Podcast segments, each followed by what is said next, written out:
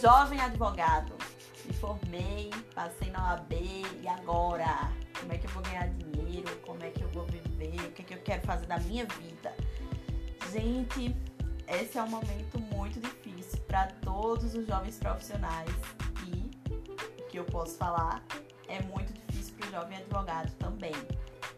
E queria bater um papo hoje com vocês sobre jovem advocacia, quais as nossas angústias que, acontece na cabecinha da gente que tá tão bem durante a faculdade, mas aí é empurrado para esse mundo louco como um jovem advogado e tem que se virar, entender como é que esse mundo funciona e qual o valor que a gente tem nele, né? Enquanto jovem profissional. Bom, na faculdade, é, eu posso falar por mim, a gente cria uma ilusão muito grande sobre o que é ser um profissional do direito nas mais diversas áreas, seja na área dos concursos e dos cargos públicos, mas também principalmente na área da advocacia. Se você é um jovem advogado que não teve muito contato com outros jovens advogados durante a faculdade, você não tinha contato com muitos profissionais de direito recém-formados, você tem essa ideia de que as coisas são mais fáceis do que elas são. Mas deixa eu te dar um, uma colher de chá aqui, um alento, elas também não são tão difíceis assim. É que a gente costuma muito observar o outro esquecer um pouquinho do nosso tempo e da gente. E a advocacia não é diferente disso, né? O que eu vejo é a criação de um mercado pós-formatura que lida muito com o medo do jovem advogado, a apreensão do jovem advogado. Passa cinco anos numa faculdade, chega a fazer alguns estágios, mas obviamente isso não dá conta de trazer para a gente toda a experiência necessária para advogar. A gente aprende um pouco, mas claro, isso não é o suficiente para que a gente se lance no mercado e de uma hora para outra seja um grande profissional, bem sucedido e bem remunerado. Na verdade, não é bem por aí, né? Mas, dando essa colher de chá para vocês também não é tão difícil. Mas o que eu vejo muito é essa criação do que eu falo de indústria do medo do jovem advogado. Criação de cursos e de atalhos e de e-books, enfim, a internet está recheada disso. E eu falo isso porque, como eu falei no episódio 1, né? Apresentação, eu vim para esse podcast muito em decorrência das minhas experiências no Instagram.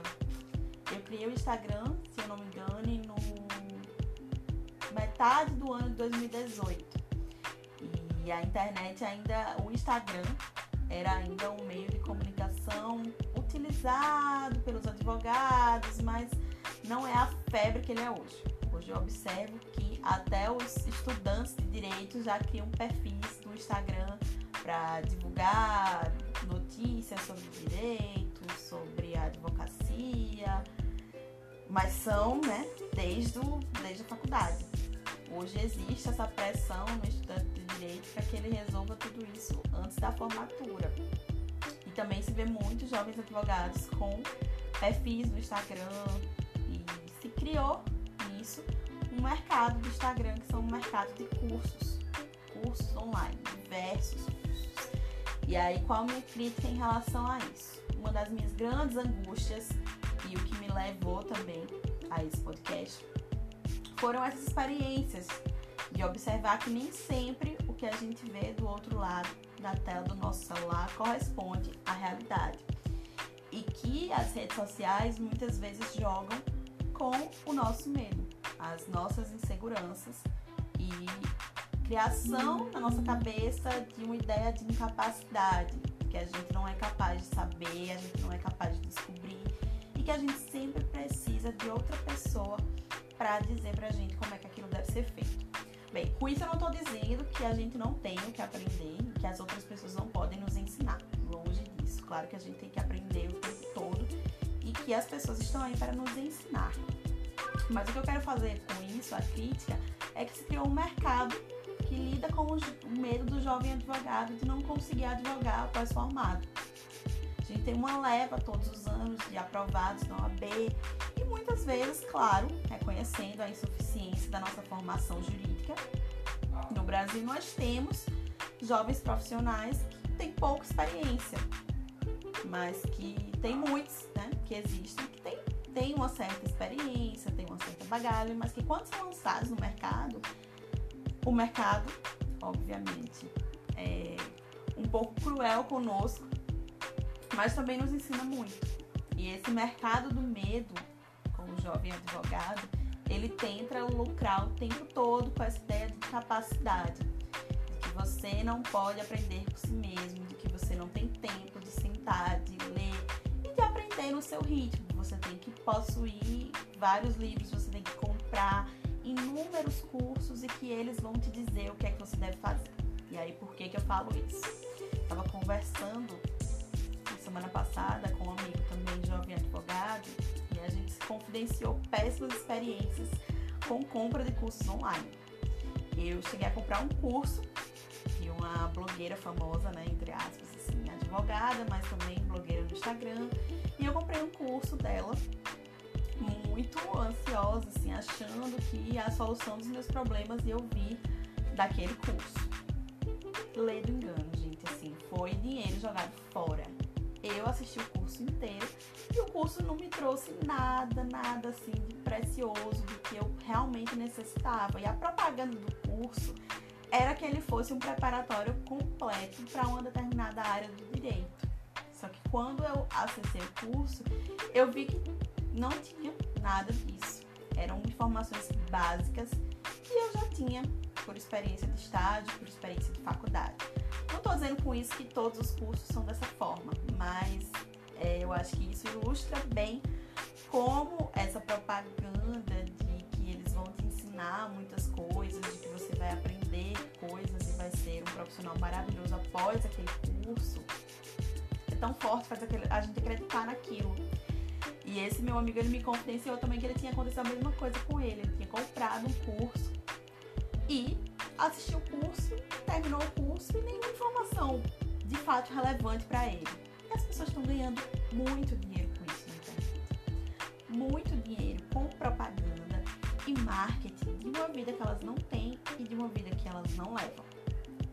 É fácil ser advogado? Claro que não. A gente sabe de tudo quando a gente se forma? Claro que. A gente sabe de nada quando a gente se forma? Claro que não também é importante a gente reconhecer que é uma escada, é um trajeto em que você vai adquirindo experiência na medida em que você vai exercendo a sua advocacia. Não adianta fazer um curso de milhões se você terminar aquele curso e não tiver um cliente para pegar um processo e ter experiência com aquilo ali. Também não adianta você achar que fazendo um curso os clientes vão aparecer magicamente, que você vai aprender. Não adianta ter processos e achar que já aprendeu tudo com aquilo ali, gente. É tudo um processo de aprendizagem. E essa indústria do medo na jovem advocacia está ganhando muito dinheiro em cima disso. Iludir os jovens advogados, em achar que o jovem advogado só vai ser bem sucedido, só vai conseguir advogar se ele comprar aquele curso, que a solução de todos os problemas da jovem advocacia está em cursos na internet. Gente, não comprem isso, não comprem essa ideia. Claro que existem cursos valiosos, claro que sim. Mas não comprem essa ideia de que o sucesso, que a resolução dos seus problemas vai vir de um curso na internet. Outro exemplo para vocês. Muitas vezes a gente aprende e lucra mais comprando um livro de um autor renomado, de uma pessoa que tem uma vida, uma história profissional dedicada àquilo ali, que tem uma experiência que vai eh, te agregar conhecimento do que você comprar ilusões de sucesso que você vê no YouTube ou que você nem tudo que tá ali condiz com a realidade. Quase sempre não condiz. Então, jovem advogado, tenha calma, tenha paciência, perceba que essa indústria do medo lucra com o nosso medo e tenhamos mais confiança no nosso trajeto, na nossa bagagem. Vamos sentar a bunda na cadeira, estudar, pegar os processos, ter calma e confiança no nosso trabalho e vamos seguir. Mas não vamos nos render a essa indústria que quer lucrar do jovem advogado.